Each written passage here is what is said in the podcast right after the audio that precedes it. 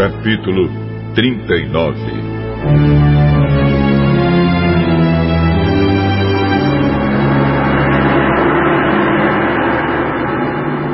Você sabe quando nascem os cabritos selvagens, ou já viam nascerem as corças?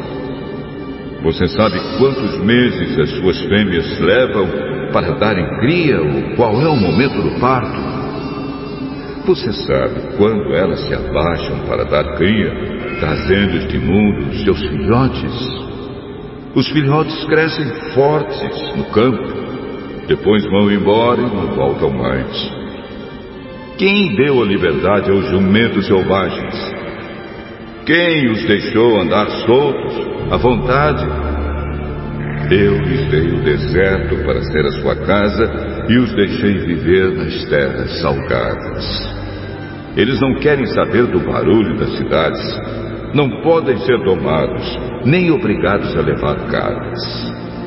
Eles pastam nas montanhas, onde procuram qualquer erva verde para comer. Será que um touro selvagem vai querer trabalhar para você? Será que ele vai passar a noite no seu curral? Será que você consegue prendê-lo com cordas ao arado a fim de arar a terra ou puxar o rastelo?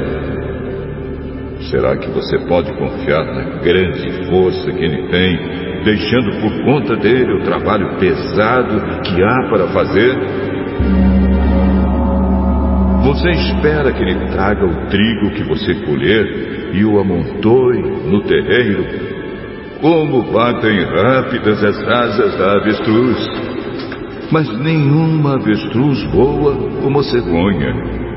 A avestruz põe os seus ovos no chão para que a areia quente os faça chocar. Ela nem pensa que alguém vai pisá-los ou que algum animal selvagem pode esmagá-los. Ela age como se os ovos não fossem seus e não se importa que os seus esforços fiquem perdidos. Fui eu que a fiz assim, sem juízo, e não lhe dei sabedoria. Porém, quando ela corre, corre tão depressa que zomba de qualquer cavalo e cavaleiro.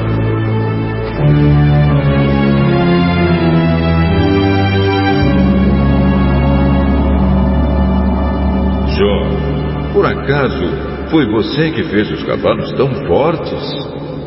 Foi você que enfeitou o pescoço deles com a crina? É você que os faz pular como gafanhotos e assustar as pessoas com seus rinchos?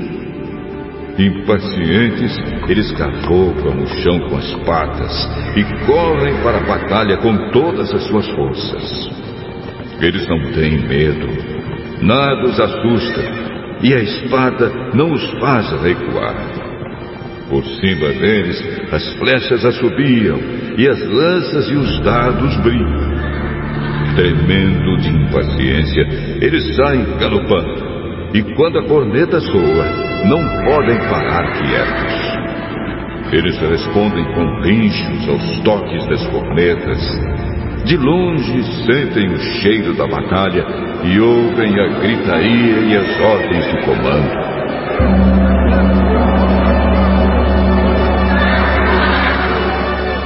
É você quem ensina o gavião a voar e abrir as asas no seu voo para o sul? Será que a águia espera que você dê ordem a fim de que ela faça o seu ninho lá no alto? Ela mora nas pedras mais altas e no alto das rochas constrói o seu ninho seguro.